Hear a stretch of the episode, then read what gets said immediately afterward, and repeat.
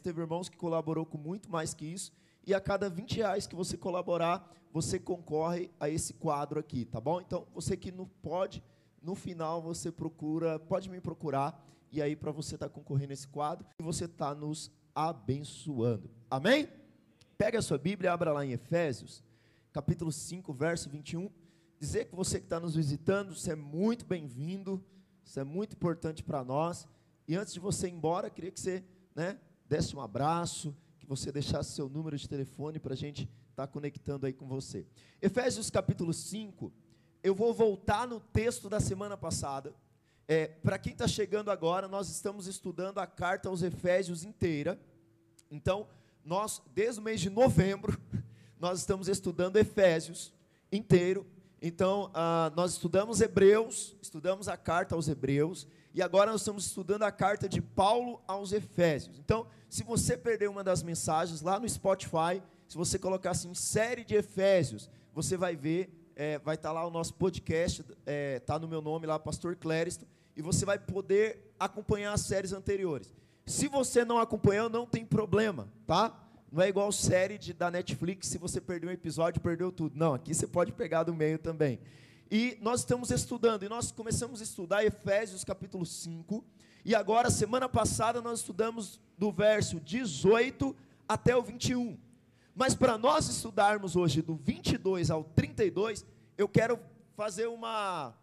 Antigamente, quando. Não sei quem é da época da fita, que você para assistir filme tinha que alugar fita. Alguém é dessa época aí? Alguém tinha que alugar fita? Eles tinham que entregar rebobinada, lembra disso? Vocês estão ficando velhos, hein? Quantos aqui não é da época de alugar fita? Levanta a mão. Ah, para. Não. Mentira é feio, irmão. Como não era? Então, é, nós, era, nós vamos rebobinar um pouquinho aqui para a gente entrar no texto. Efésios 5,18 diz assim: E não vos embriagueis com vinho, no qual há dissolução, mas enchei-vos do Espírito, falando entre vós com salmos, entoando e louvando de coração ao Senhor com hinos e cânticos espirituais, dando sempre graças a Deus por tudo, dando sempre graças por tudo ao nosso Deus e Pai, em nome de nosso Senhor Jesus Cristo, sujeitando-vos uns aos outros no temor de Cristo. Verso 22. As mulheres sejam submissas ao seu próprio marido como ao Senhor. Porque o marido é o cabeça da mulher, como também Cristo é o cabeça da igreja, sendo ele mesmo salvador do corpo. Como, porém, a igreja está sujeita a Cristo, assim também as mulheres sejam em tudo submissas ao seu marido. Maridos, amai vossa mulher, como também Cristo amou a igreja e a si mesmo se entregou por ela, para que a santificasse, tendo-a purificado por meio da lavagem de água pela palavra, para apresentar a si mesmo igreja gloriosa, sem mácula, nem ruga, nem coisa semelhante, porém santa e sem defeito. Assim também, os maridos devem amar a sua mulher como ao seu próprio corpo. Quem ama a esposa, a si mesmo se ama, porque ninguém jamais odiou a própria carne. Antes, alimenta e dela cuida, como também Cristo faz com a igreja. Porque somos membros do seu corpo. Eis porque deixará o homem a seu pai, a sua mãe, e se unirá à sua mulher, e tornarão os dois uma só carne. Grande é esse mistério, mas eu me refiro a Cristo e à igreja. Não obstante, vós, cada um de si, também ame a própria esposa como a si mesmo. E a esposa respeite ao marido. Feche seus olhos por um instante. Pai, eu oro pedindo ao Senhor a capacitação do alto. Deus, me dá ilustrações espirituais. Nos dá um coração aberto, um coração sensível, um coração entregue. A Deus, que essa palavra venha falar conosco, Pai. Nós oramos em nome de Jesus. Diga amém. Irmãos, Existem alguns assuntos na Bíblia que eles são difíceis de serem falados. Um deles, por exemplo, é dízimos e ofertas. Muitas vezes eu falo para alguns dos líderes aqui: olha, domingo você vai trazer a palavra de oferta. Ele falou, pastor, não tem outra coisa para falar, não. Porque, irmãos, existem assuntos bíblicos que é delicado para nós. Mas, esse assunto que eu vou trazer para você hoje, se eu estivesse na minha casa, pegasse a minha Bíblia e falasse assim, escolhesse, hoje eu vou pregar sobre o que hoje? Provavelmente eu não escolheria esse assunto. Provavelmente eu falaria de outra coisa. Mas, como é bom nós estudarmos a palavra no seu contexto em uma sequência, porque nós não fugimos de coisas difíceis. Nós não fugimos de textos difíceis. E se está aqui, irmãos, é porque o Espírito Santo quer falar com você nessa noite. Você não está aqui à toa. Você não está aqui porque você passou, entrou, porque alguém te convidou, mas porque o Senhor trouxe nesse lugar, amém? E semana passada nós vimos que, a partir do verso 18, nós vimos que a palavra nos chama para nós sermos cheios do Espírito Santo. Nós já somos habitação do Espírito Santo se nós cremos em Jesus. Mas nós podemos ser alguém que passamos uma vida cristã inteira sem ter uma plenitude do Espírito. Então, por isso, nós precisamos ser cheios. E qual é o sinal de alguém que é cheio do Espírito Santo? A Bíblia diz que as evidências é que nós falamos entre nós com salmos. Ou seja, nós edificamos uns aos outros mas disse também que nós adoramos ao Senhor. Ele diz: olha, com hinos e cânticos espirituais. Aquele que é cheio do Espírito Santo, ele canta ao Senhor. Hoje eu vi que vocês estavam cantando. Hoje eu vi que vocês estavam adorando. Mas e quando uma igreja canta, quando uma célula canta, quando irmãos cantam, é sinal que essa pessoa está cheia do Espírito. Mas alguém que é cheio do Espírito também, no verso 20 diz que essa pessoa é grata. Você não vai ver ninguém que é cheio do Espírito Santo reclamão, murmurador. Quando nós começamos a reclamar, é porque nós estamos nos esvaziando. Mas quando nós somos gratos, esse é um dos sinais de que nós somos cheios do Espírito. O verso 21, que é o, o verso chave para eu e você hoje diz que um dos sinais de alguém cheio do Espírito é que essa pessoa ela não é orgulhosa. Projeto 21 para mim, sujeitando-vos uns aos outros no temor de Cristo. Alguém que é cheio do Espírito é alguém que se sujeita um ao outro. Gente cheia do Espírito é gente submissa.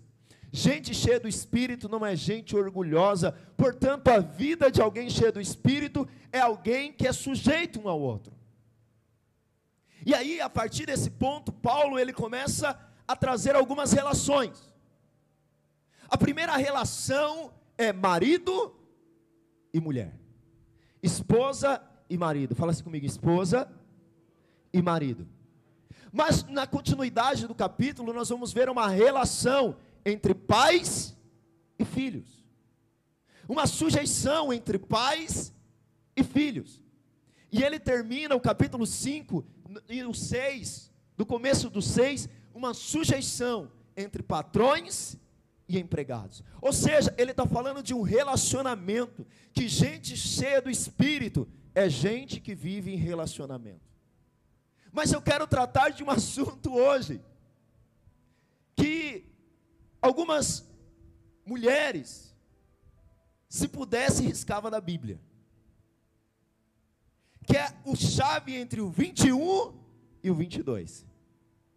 E alguns homens estavam me perguntando, pastor, que dia que você vai pregar Efésios 5, 22? Falei, calma, irmão, estou chegando lá. Mas, irmãos, qual é o papel do esposo? Qual é o papel da esposa? Pastor, eu sou solteiro, o que, que eu estou fazendo aqui? Irmãos, a melhor hora para você entender o seu papel é antes de você casar. O maior problema nosso é que nós só descobrimos o nosso papel e muitas vezes não descobrimos o nosso papel depois que nós casamos. Nós trocamos o pneu do carro com o carro andando. E detalhe, muitas vezes não nos ensina a trocar o pneu. Nós só trocamos o pneu porque o pneu furou. E às vezes o casamento, às vezes a relação, ela vai por água abaixo, porque nós nem trocamos o pneu. Porque muitas vezes as nossas relações, esse dia eu estava, busquei minha esposa no trabalho, e tinha alguém com a moto, e o pneu da moto estava furado. E o cara continua andando com aquela moto do mesmo jeito. E a moto estava arrastando e o cara lá. E ele estava vendo o pneu furado. Às vezes existem relações, às vezes existe no nosso meio, entre nós mesmos, relações que nós estamos andando com pneu furado, nós estamos nos arrastando a tempo. Existem muitas vezes nós somos solteiros e nós falamos isso não é para mim. Mas você é privilegiado. Quantos solteiros tem aqui? Levanta a mão aí. Poucos solteiros? Amém. Você é um privilegiado, porque você está ouvindo isso aqui antes de você casar. Quantos casados tem aqui? Levanta a mão, casados, noivos, tal. Aleluia. Eita, hoje vai ser bom esse negócio aqui, viu? E a primeira coisa que nós começamos é com o papel da mulher. Qual é o papel da mulher no casamento? O papel da esposa e o papel do marido aponta para quê? Quero dizer algo para você, que o papel da esposa aponta para a igreja, enquanto o papel do marido aponta para Cristo. Agora, olha o que diz o verso 22. Vamos ler comigo. As mulheres sejam submissas ao seu próprio marido como ao Senhor. Pastor, Será que Paulo não era machista? Será que Paulo não estava sendo machista ao dizer que as mulheres precisavam ser submissas? A primeira coisa que nós precisamos entender qual era a situação da mulher na época de Paulo. Qual era a situação da mulher na época em que Paulo vivia? Existiam algumas culturas. A primeira cultura era a cultura do povo judeu. E como que era a cultura do povo judeu? Na cultura do povo judeu, a mulher tinha um baixo conceito, irmãos. As mulheres não tinham direitos. Na época do povo, da cultura judaica, a mulher, quando solteira, era tratada como propriedade do pai. E quando casada, era tratada como propriedade do marido. Um judeu, toda manhã, ele tinha uma oração predileta. E eu vou te dizer, você mulher vai ficar revoltada com essa oração agora. Sabe qual era a oração predileta de um judeu pela manhã? Ele dizia: Deus, obrigado porque eu não nasci pagão, nem escravo e nem mulher. Na cultura que Paulo estava, o divórcio para o homem era completamente facilitado. Se uma mulher fizesse o arroz e colocasse sal demais, já era um direito pela lei judaica para separação. Fala misericórdia. Sabe qual é o problema? Uma mulher nunca tinha direito ao divórcio na lei judaica. Fala misericórdia, irmãs. Mas vamos para outra cultura, vamos para a cultura helênica, a cultura grega. Na cultura grega, a prostituição era algo essencial. As mulheres eram, na sua maioria, sabe, tidas, irmãos, sabe, tratadas de forma horrível. Alguns filósofos gregos, estudados por, pelos nossos filhos na escola até hoje, tinham algumas frases que dói ao nosso ouvido. Por exemplo, uma delas é: Olha o que os gregos diziam: temos prostitutas para o prazer, concubinas para o sexo diário e esposas com propósito de ter filhos legítimos. Uma outra frase dos filósofos gregos dizia assim: a finalidade das mulheres é ver pouco, escutar pouco e perguntar o mínimo possível. Essa era a cultura que Paulo está escrevendo, Efésios 5, 22. Mas, tinha uma outra cultura prevalecente, que era a cultura romana. Essa cultura era pior ainda, porque na cultura romana, a vida familiar estava em colapso, os casamentos estavam destruídos. Sabe como que as mulheres contavam os seus anos, o seu aniversário? Pela quantidade de maridos que elas já tinham tido. Tua mulher tinha 20 anos, ela contava quantos maridos ela já teve nesses 20 anos. Jerônimo diz de uma mulher que estava no seu vigésimo terceiro marido. Acho que nem a Gretchen bateu esse recorde. A última vez que eu vi uma reportagem, ela estava no 19.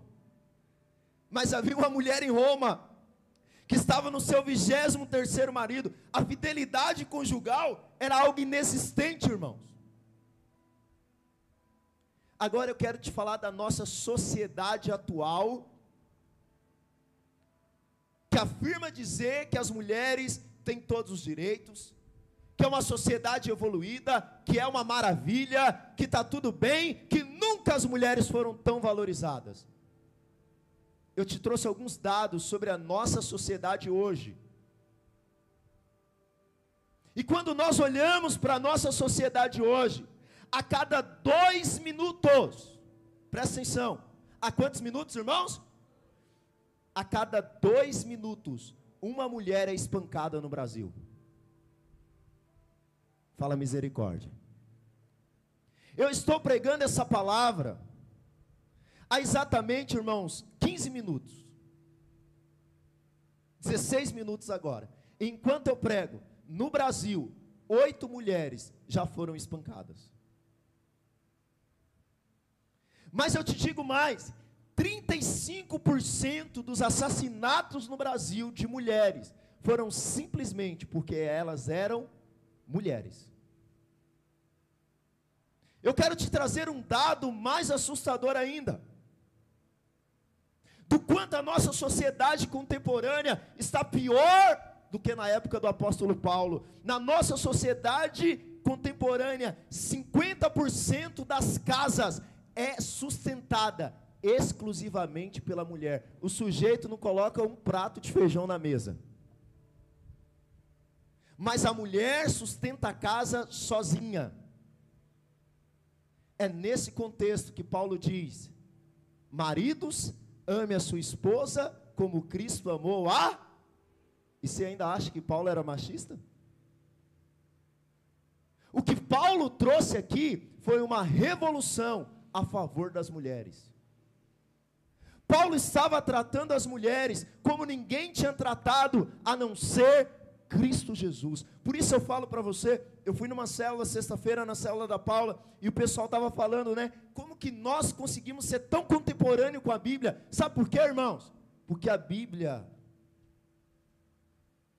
é mais atual do que o jornal que você vai ler amanhã. A palavra é mais atual, é mais graciosa, do que o jornal que você vai ler amanhã. Tem vários pastores querendo atualizar a Bíblia, mas ela não precisa ser atualizada, porque todas as coisas passarão, mas a palavra de Deus jamais passará. Agora, o grande problema, irmãos, é que existem algumas palavras bíblicas, cristãs, que foram completamente distorcidas foram completamente tiradas do contexto, foi roubado o seu significado, foi roubado aquilo que elas queriam dizer. Então, se nós falamos essa palavra, a nossa sociedade hoje ela tem comichão, porque ela não sabe o que significava naquela época. Viralizou um vídeo na internet esses dias. Alguém estava fazendo um casamento, e aí nos votos dizia, né? Respeitar o marido, amá-lo e aí, quando a pessoa que estava fazendo o casamento ser submissa ao marido, e a moça falou: submissa não! E todo mundo aplaudiu. Sabe por quê? Porque as pessoas não sabem o significado. Não sabem realmente o que essa palavra quer dizer. Pastor, mas o que é submissão? Eu vou te dizer primeiro o que não é submissão. Vamos ler comigo do 21 ao 24. Sujeitando-vos uns aos outros no temor de Cristo. Aqui está falando para quem é cheio do Espírito. As mulheres sejam submissas ao seu, ao seu marido, ao seu próprio marido, como ao Senhor. Porque o marido é o cabeça da mulher, como também Cristo é o cabeça da igreja, sendo este mesmo salvador do corpo. Como, porém, a igreja está sujeita a Cristo, assim também as mulheres sejam em tudo submissas ao seu marido. Pastor, o que não é submissão? Primeiro, submissão não é inferioridade. Submissão não quer dizer que a mulher é inferior ao homem. Nós vivemos em uma sociedade sempre onde a mulher era tratada como inferior ao homem, mas Deus nunca tratou a mulher menor que o homem. Gênesis 1, 28, projeta para mim rapidamente. Gênesis 1, 26. Primeiro livro da Bíblia, Gênesis 1, 26. Gênesis capítulo 1, verso 26. Também disse Deus: façamos o homem a nossa imagem, conforme a nossa semelhança Tenha ele domínio sobre os peixes do mar, sobre as aves do céu, sobre os animais domésticos, sobre toda a terra e sobre todos os répteis que rastejam pela terra. 27. Criou Deus, pois, homem, a sua imagem. A imagem de Deus o criou, homem e. Quem que é a imagem de Deus, irmãos? Tem alguém aí, irmãos? Espera aí, quem é a imagem de Deus?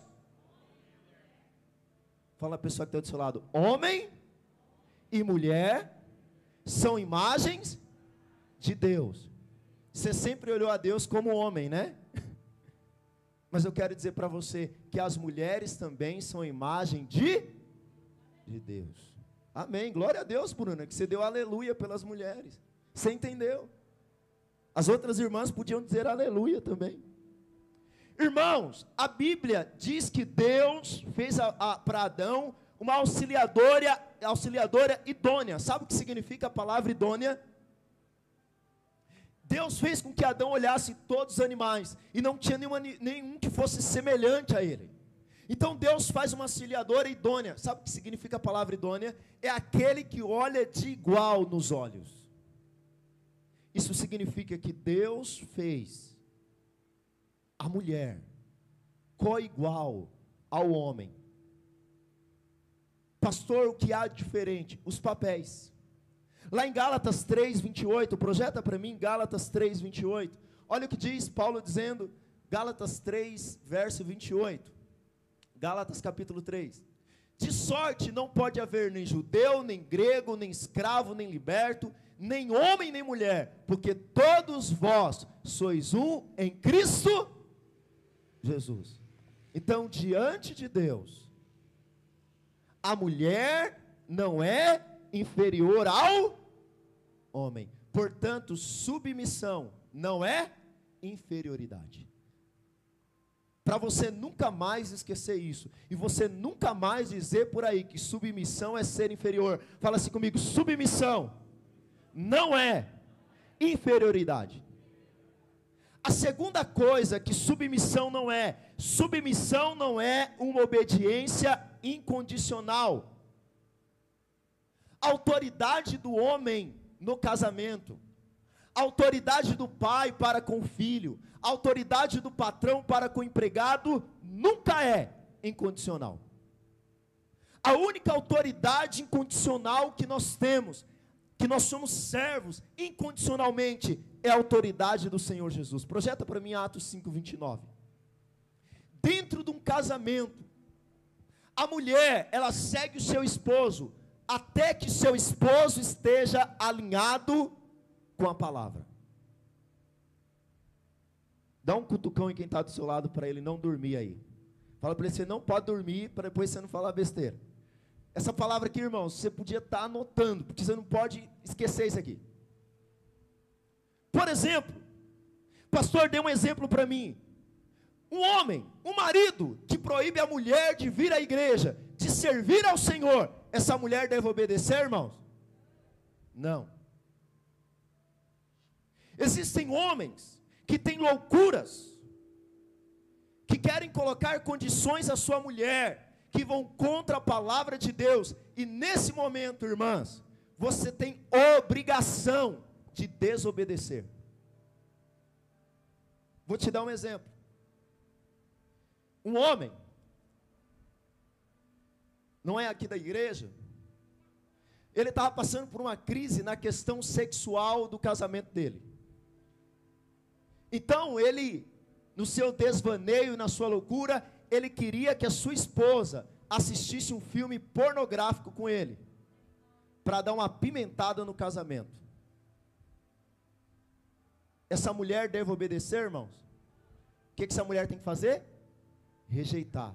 Atos 5, 29 diz o que? Então Pedro e os demais apóstolos afirmaram: Antes importa obedecer a Deus do que aos a quem nós devemos obediência absoluta? A Deus. Portanto, você está alinhada com seu marido naquilo que ele está alinhado com o Senhor. Naquilo que ele não está alinhado com o Senhor, você diz não. Você lembra de Ananias e Safira?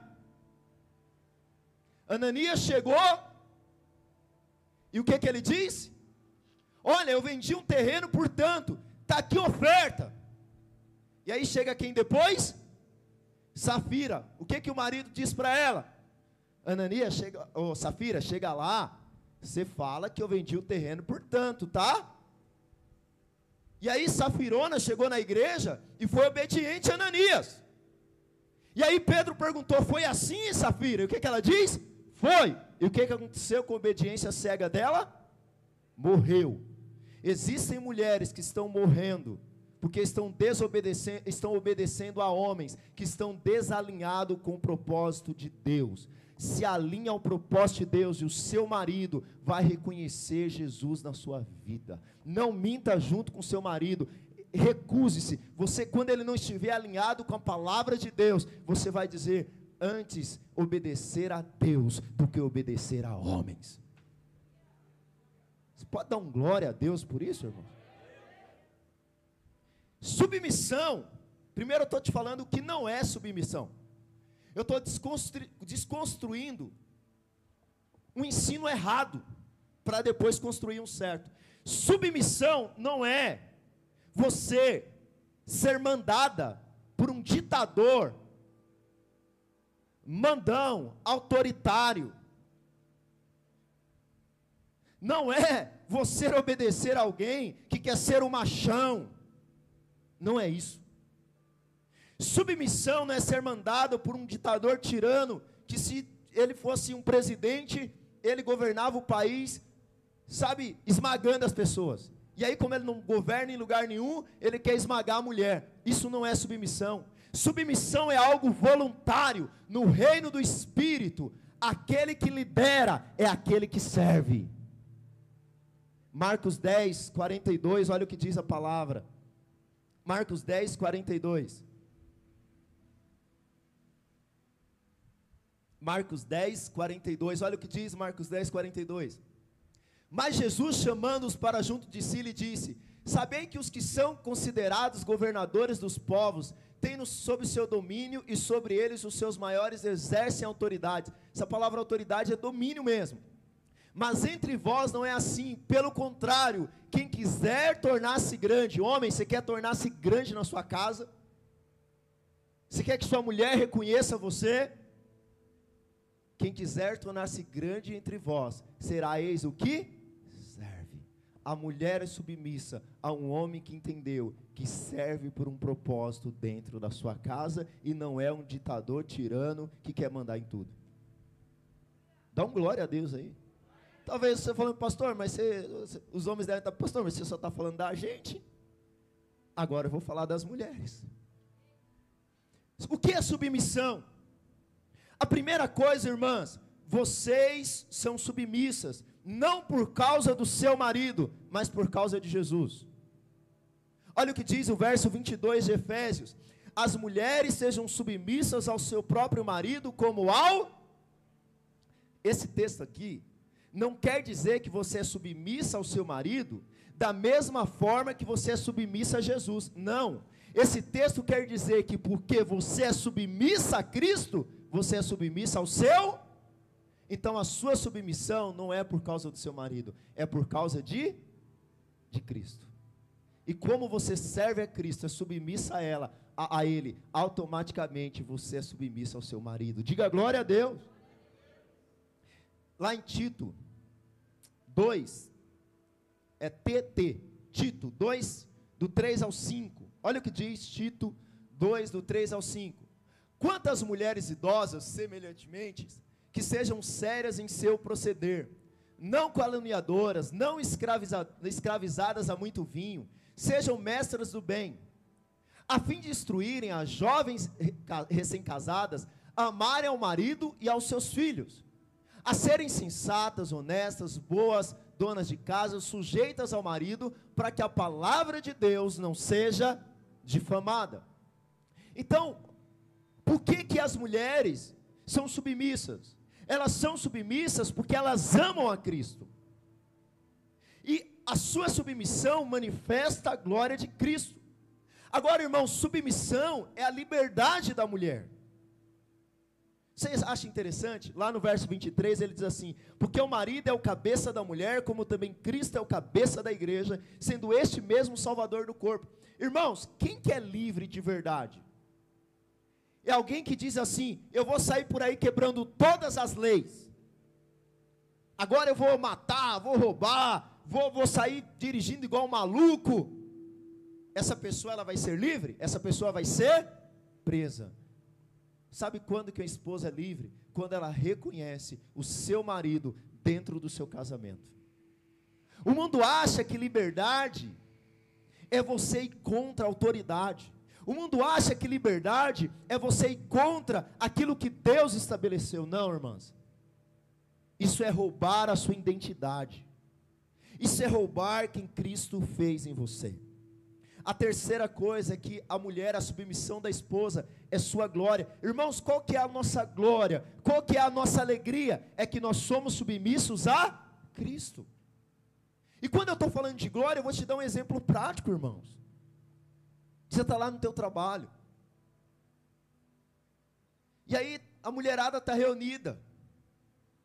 Aí uma fala assim: ai, meu marido é um traste. Você não acredita que ele fez essa semana? Ah, a, poxa, de novo, aquela lâmpada que era para ele trocar, faz três meses ele não trocou, menina. Você acredita? Ah, você precisa ver o meu. Só fica na internet no Instagram. Faz nada. A outra, e, e o meu? Não leva nem para comer no McDonald's um lanche miserável. Você precisa ver. E na igreja, se eu não levo ele, ele não vai nunca. Aí você está lá. Qual que é a sua glória? Qual que é a sua glória? Falar mal do seu marido? Nós somos igreja. As pessoas lá fora estão dizendo o seguinte: ah, sabe, Deus não me responde mais, fulano não me responde mais. Qual que é a nossa glória? É dizer Jesus é maravilhoso. Jesus é tremendo, Jesus é glorioso. Qual que é a sua glória, esposa? É dizer, olha, eu vou dizer uma coisa para você. Meu marido é uma bênção. Meu marido é homem de Deus. Meu marido, olha, eu vou falar uma coisa para você. Ah, pastor, mas ele não é nada disso. Irmão, arruma alguma coisa, pelo amor de Deus. Tem alguma coisa que ele faz direito. Tem alguma coisa que ele faz certo. Procura nos arquivos, filha. Nem que você fale assim, olha, ela está falando, ele não paga nenhum lanche. Você fala assim, há, há três anos atrás ele me levou para passear. Na nossa lua de mel, ele me levou não sei para onde. Aí ela vai falar assim: Nossa, mas tudo isso. Sim, mas ele levou e o seu que nem levou ainda. Filha, você falar bem do seu marido, irmã, é sua glória. As outras vão dizer: Nossa, eu queria ter um marido igual a você. Por que, que as pessoas querem servir a Jesus? Porque nós falamos bem de Jesus. Por isso, fale bem do seu marido. As pessoas vão dizer: elas vão olhar no trabalho e falar assim, nossa, o marido daquela pessoa ali, é, nossa, ela disse que é maravilhoso. Só você sabe tanto que você está orando por aquele miserável, jejuando, colocando o joelho no chão. Mas, irmãos, fale bem do seu marido, irmão. Fale bem do seu marido. Ó, vou fazer um teste agora. Eu queria que você fizesse um elogio para a pessoa que está do seu lado sobre o seu marido aí agora. Ou sobre o seu namorado, ou sobre o seu noivo. Fala aí, fala, fala uma coisa boa dele aí agora. É um exercício agora. Fala aí, fala aí alguma coisa boa dele. Fala, fala alguma coisa boa que ele faz. É um exer... Você vai se exercitar agora. Talvez o seu elogio vai dizer assim: amanhã no serviço eles vão começar a falar mal. Aí você vai falar assim: ah, o meu marido tomou banho ontem, você nem sabe. Você fala, pastor, mas isso, irmã, já sai de casa pensando: como que o meu marido vai ser minha glória? Senhor, me ajuda. Senhor, eu sei falar bem de Jesus, mas falar bem desse cara, é, é, essa é sua glória. Essa é sua glória. Eu troquei de serviço agora, mudei de escola. E aí eu tô lá, e na minha área só tem mulher. Aí uma, elas esqueceram que eu estava lá. Aí eu começou a falar assim, ah, o meu marido pedi para, eu, eu, eu peguei agora, eu lavo o carro. Que meu marido não serve nem para levar para lavar o carro. A outra disse: Não, ele falou que só eu para eu ir no mecânico com ele. Antes de eu casar, eu ia no mecânico só. Aí a outra falou assim: Oxe, eu tinha um namorado, eu larguei, porque o bicho era lerdo, hein? Falei, você querer lerdo desse meu jeito. Eu falei, será que elas esqueceram que eu estou aqui? Aí a outra virou e falou assim: todo homem é lerdo. Eu falei, é meu primeiro dia de serviço, eu não posso brigar. eu fingi, Nildo, que estava digitando, Nildo. Aí alguém se tocou e falou assim: ah, o professor novo é homem, gente. Eu falei, obrigado por lembrar que eu estou aqui. Ah, irmão, profetiza sobre a vida do sujeito, profetiza porque ele é a sua glória. Irmão, falar mal do seu marido não é sua glória, não. A sua glória é falar bem desse homem que está aí. Aleluia. Diz aleluia. Ah, pastor, mas ele não está do jeito que eu quero. Crie por isso falei. Cremos por isso nós também falando, vai profetizando sobre esse sujeito. Se ele é lerdo, você vai profetizar que ele vai ser mais rápido agora. Começa a profetizar, diz aleluia. Quantos estão entendendo? Diga amém. Ô Jesus, já acabou meu tempo. Nem falei dos homens ainda. Não precisa falar dos homens, não, né, irmãos? Precisa? Então vamos lá, mas ainda vou falar um pouquinho das mulheres ainda. Submissão é uma missão. O que é submissão? Uma missão. Submissão é você sustentar uma outra missão. Presta atenção. Eu tenho uma missão. Qual a minha missão? Sustentar a outra missão. Então, você que é solteira, entenda uma coisa: quando você entrar no casamento com um homem, aqui eu estou falando para a gente que é cheio do espírito. Lembra que a consequência aqui é aqueles que são cheios do. Você casou com um cara carnal, que não quer Jesus, aí você vai ter que orar agora e quebrar pedra, filha. Está entendendo? Mas eu estou partindo do princípio aqui que seu marido é cheio do Espírito, mas se não for, profetiza. Então, seu esposo, ele tem uma missão. Qual a sua missão? Sustentar a missão dele. O marido tem uma missão, mas ele não consegue cumprir essa missão se a mulher não estiver com ele. Se um homem não tiver uma mulher entendeu a sua missão e que faz bem a seu marido todos os dias, irmão, seu caminho vai ser terrível. Você pode até chegar lá, homem. Mas, irmão, se você não tiver uma mulher junto com você, que diz: Olha, eu comprei a missão junto com você, nós estamos juntos, comendo farinha, ou, ou, comendo picanha, na dificuldade ou sem dificuldade, nós temos uma missão. Qual é a nossa missão? Ah, é liderar, então vamos liderar junto. A nossa missão é comprar uma casa, então vamos comprar uma casa junto. A nossa missão é ter empresa, então vamos ter empresa junto. A nossa missão é avançar, então nós vamos junto. Porque, irmão, quando você entra no casamento, que um puxa para um lado e a mulher puxa para o outro, você não chega a lugar nenhum. Alguns falam assim, pastor, a Juliana devia pregar mais. A Juliana tinha que estar mais aqui. Filho, deixa eu te falar uma coisa. se a minha esposa não tivesse sustentando a minha missão com minhas filhas, eu não faria metade do que eu faço no meu ministério. Tem mulher que acha que a missão dela é estar tá pregando, é estar tá fazendo. Você pode pregar, irmã, mas deixa eu te falar uma coisa. A minha esposa está cuidando das minhas filhas, não é uma missão inferior do que a minha que estou aqui com você. Pelo contrário, o galardão dela será maior do que o meu. Sabe por quê? Eu estou aqui aparecendo, ela está lá nos bastidores e ninguém está vendo. Pelo contrário, muitas vezes está sendo criticada. E enquanto isso, se eu estou aqui hoje, é porque eu tenho uma esposa que cuida das minhas filhas, que me ama, que facilita a minha vida e que muitas vezes eu chego em casa tarde, todos os dias da semana, muitas vezes não estou em casa, mas eu tenho uma esposa que é compreensível comigo. E se não fosse ela, eu não estaria aqui hoje. Deixa eu te contar uma coisa, mulher.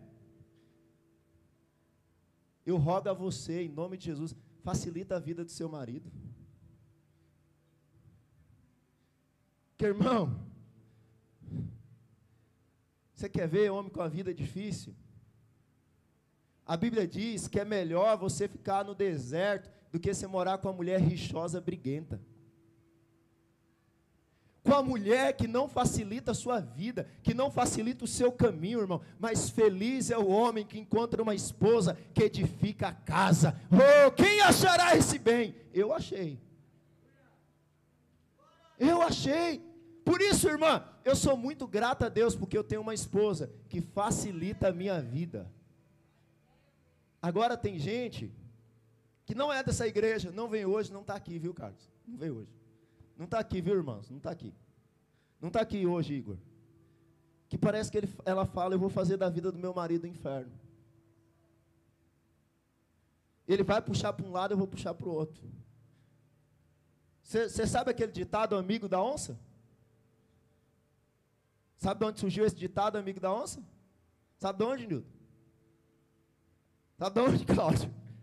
O cara está andando com um amigo, e o amigo falou assim: Vem cá, se você encontrar uma onça, o que, que você faz? Ele falou: Eu corro. Ele falou: Isso não dá tempo de correr. Ele falou: Eu pego espingarda e atiro. Ele falou: E se espingarda falha? Ele falou: Vem cá, você é meu amigo ou amigo da onça? Tem mulher que é assim, irmão. O marido faz um negócio, deu errado. Tá vendo? Eu falei. Você não faz nada direito.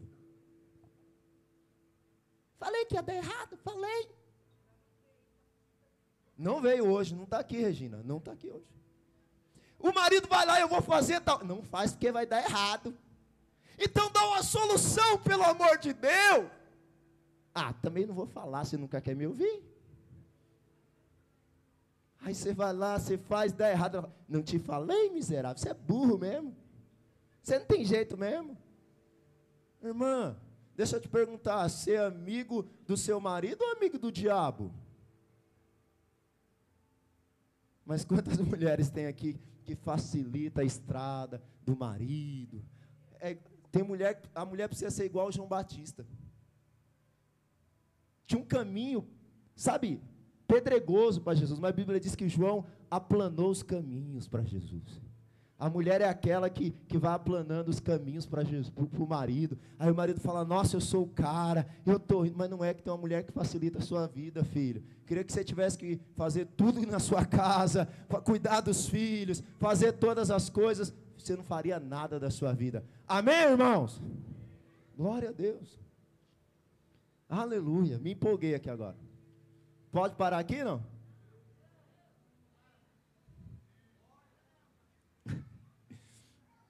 Qual o papel do marido? Fala a Deus. Verso 25.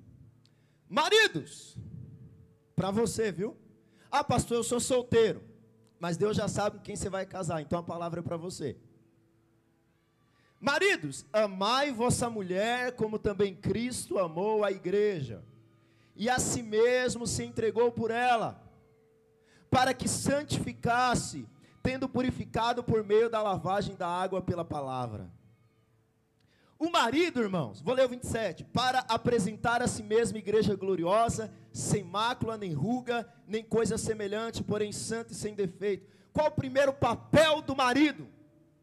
Zelar pela vida espiritual da esposa. Se o verbo da mulher, a palavra para a mulher é submissão, a palavra para o marido é amor. E dentro de um casamento, a primeira coisa que o marido deve fazer é ser uma inspiração espiritual para a esposa, ser o sacerdote do lar, a pessoa que mais exerce influência espiritual sobre a sua mulher não é seu pastor, não deveria ser, não é seu líder, mas deveria ser o seu marido. A pessoa que você olha e fala assim: eu preciso orar mais eu preciso ler mais, deveria ser seu marido. Portanto, homens, a pessoa que deve ver você de joelho, que deve te inspirar, inspirar a sua esposa, deve ser você. Você foi chamado para ser o sacerdote do lar. Você foi chamado para ganhar sua casa. Eu vejo na maioria das casas, quem está lutando com o diabo são as mulheres, irmãos. E glória a Deus pela vida das irmãs, mas isso está errado.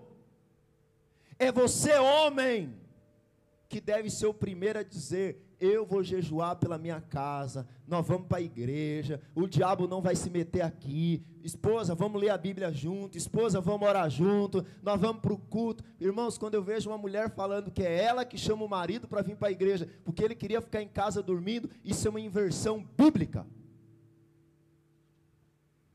Pelo contrário, na sua casa, homem, é você que devia dizer: Ei, fiarada, Vamos para o culto. Mulher, hoje nós vamos para o culto glorificar ao Senhor. Nós vamos fazer um culto no lar aqui. Nós vamos orar aqui essa semana. Era você. Sabe por quê? Gênesis 2,15, projeta para mim. Você que é solteira.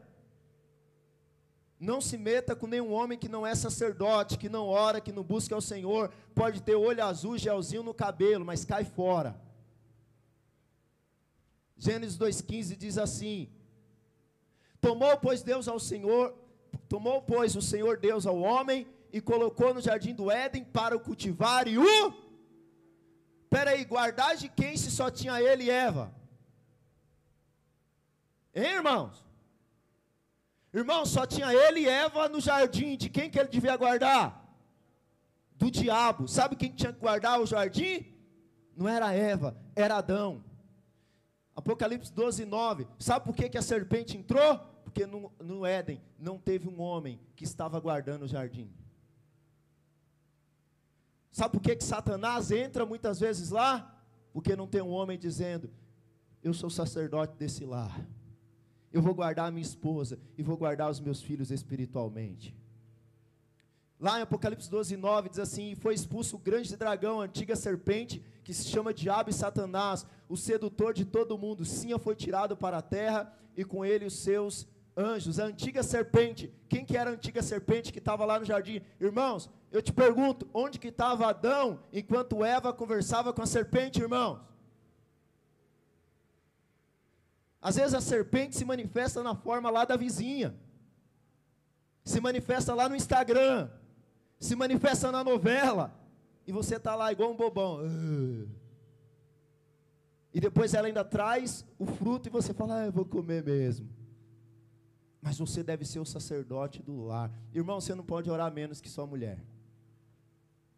Você não pode ler menos a Bíblia que sua mulher. Glória a Deus pelas irmãs dessa igreja, amém?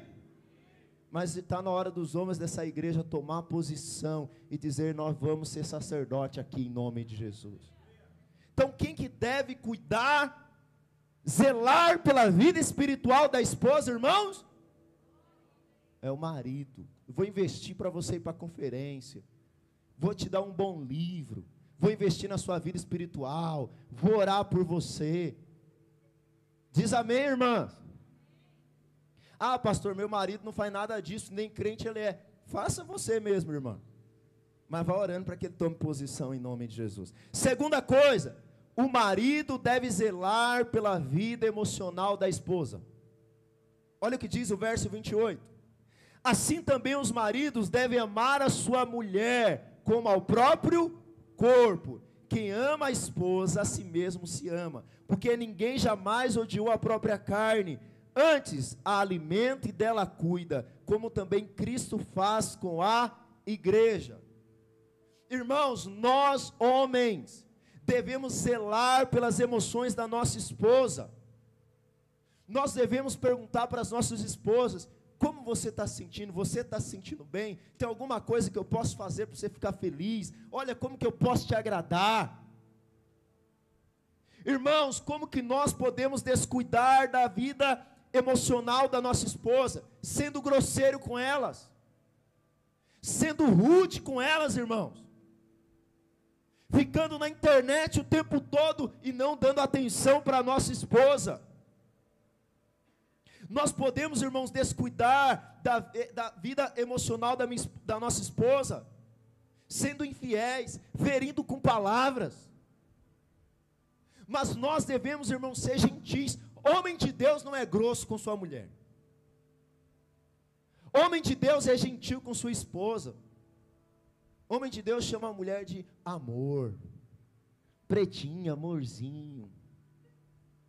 Homem de Deus dá beijinho na esposa, pergunta se está bem. Não sai de casa sem dar um beijinho nela. Sabe, irmãos, lá em Colossenses 3,19, estou terminando. Colossenses 3,19. Diz assim: olha o que diz. Colossenses 3,19.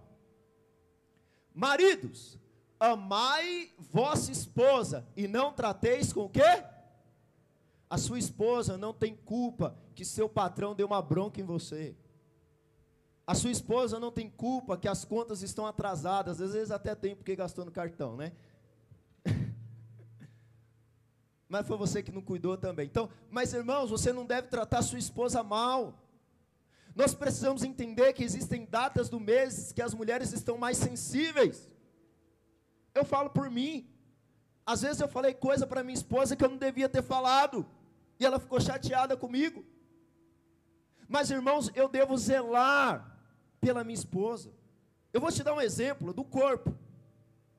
A Bíblia diz no verso 30, olha o que diz, verso 29, porque ninguém jamais odiou a própria carne, antes alimenta e dela cuida, como também Cristo faz com a igreja. Ou seja, da forma que você cuida do seu corpinho, homem, você deve cuidar da sua esposa. É que tem homens também que não se cuida muito, mas não é o caso dos homens dessa igreja. Mas como que eu cuido do meu corpo? Eu vou usar a ilustração. Primeiro, uma boa dieta. Comendo coisas saudáveis. Cuidamos do nosso corpo, nos alimentamos bem, sim ou não? Agora, você se alimenta bem, faz uma boa dieta, como que você pode cuidar da sua esposa? As mulheres já estão pensando, pagando aquele McDonald's, pastor. Alimentando elas, irmãos, de forma saudável com palavras, presentes, elogios. Qual foi a última vez que você falou que sua esposa estava bonita? Não exagera. Elogios, né? Cuidando como você cuida do seu corpo. Ah, pastor, eu não cuido, mas você sabe que deveria cuidar. Segunda coisa que nós devemos fazer, irmãos, nós também nos damos prazer e deleite, é ou não é? Nós cuidamos de nós, nos damos para depois daquele dia de trabalho que a gente faz, o que, que a gente quer? Assistir uma Netflix, os homens jogar aquele futebol. Falando isso, irmãs, facilita a vida do seu esposo, deixando ele jogar bola pelo menos uma vez na semana. Então, eu estou falando dos maridos agora, vamos lá. Então, o que que traz prazer e deleite? Sempre temos coisas que nos dá prazer e deleite. Agora, você já perguntou para sua esposa o que traz alegria para ela? Talvez o que traz alegria para ela é você lavar aquela louça.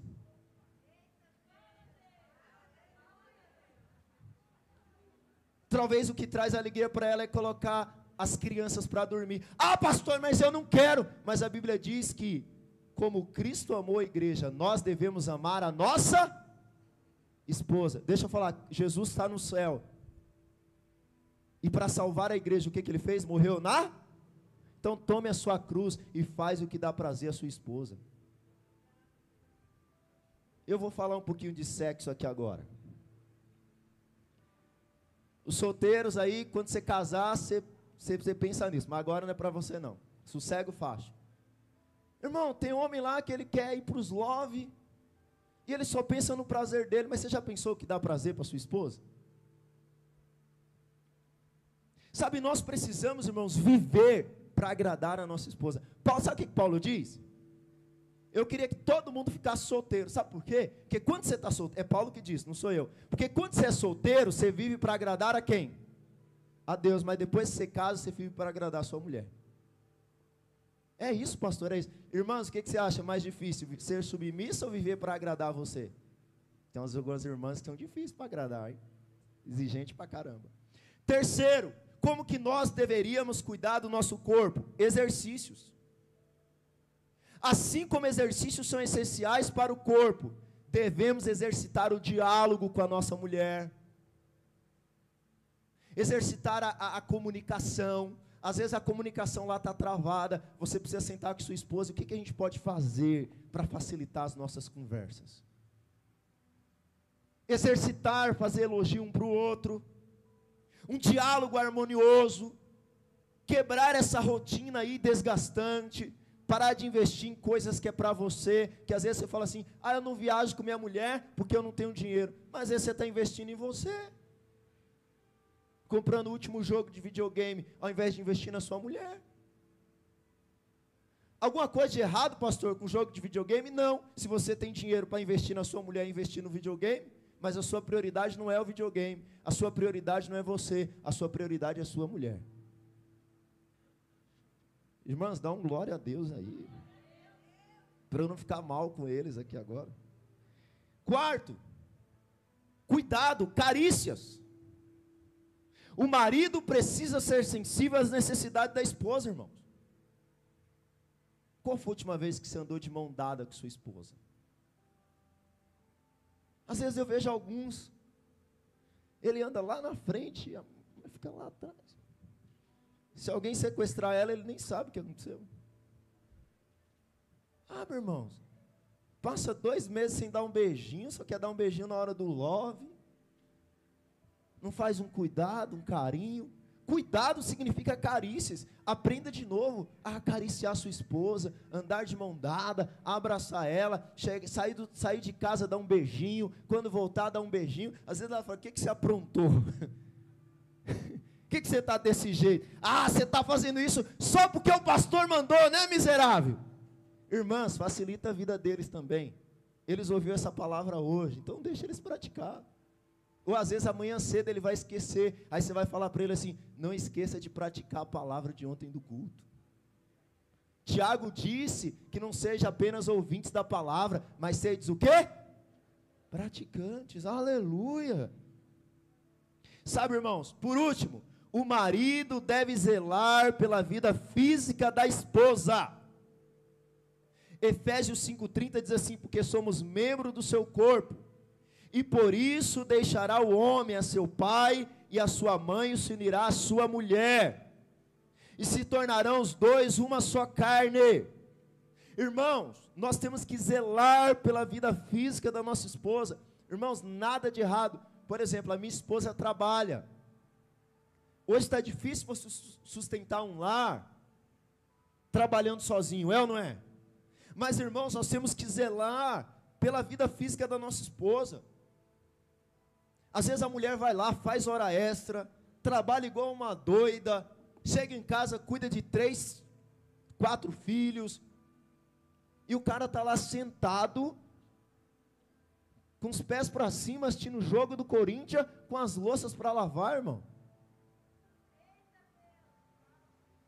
Aí a mulher trabalhou o dia inteiro, fez hora extra, aguentou chefe chato, aguentou aperto no trem, chega em casa, o menino está catarrento, chorando, ela lava a louça, cuida do menino, coloca para dormir, o bonitão está com o pé em cima do, do, sofá, aí quando ela vai dormir, ele fala, ai amorzinho, vamos fazer love?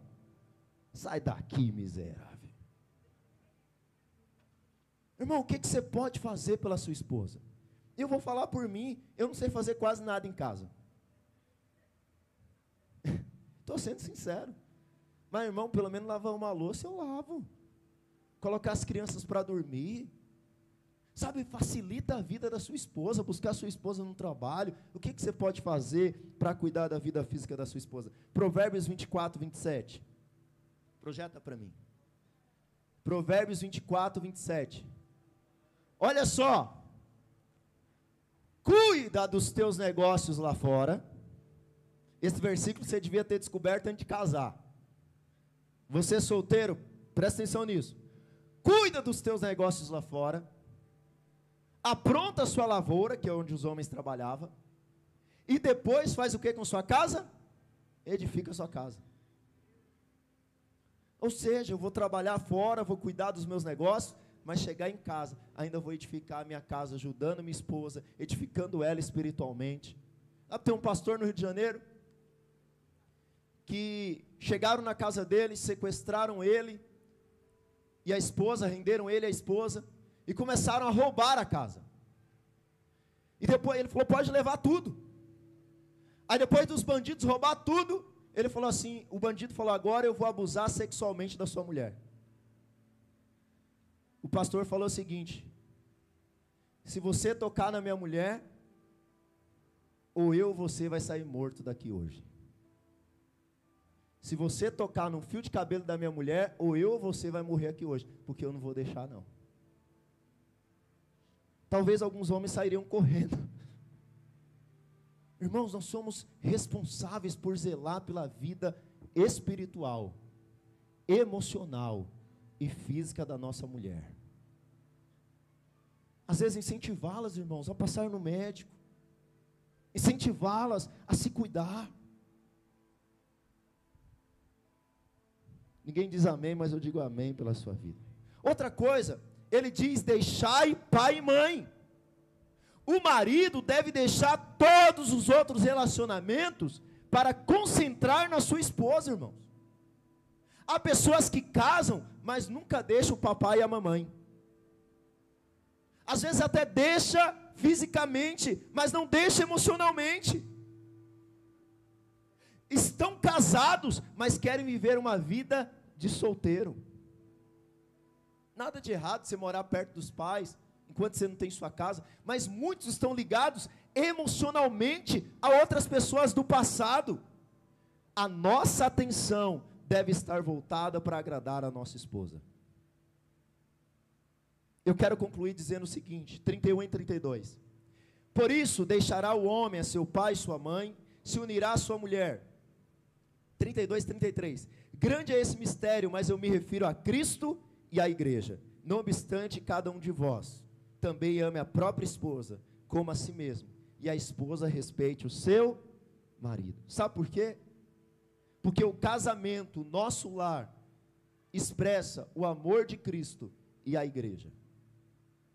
Hoje a igreja aponta para a noiva, para a esposa. A noiva imperfeita, perseguida, que hoje está maltrapilha, mas que um dia Cristo voltará.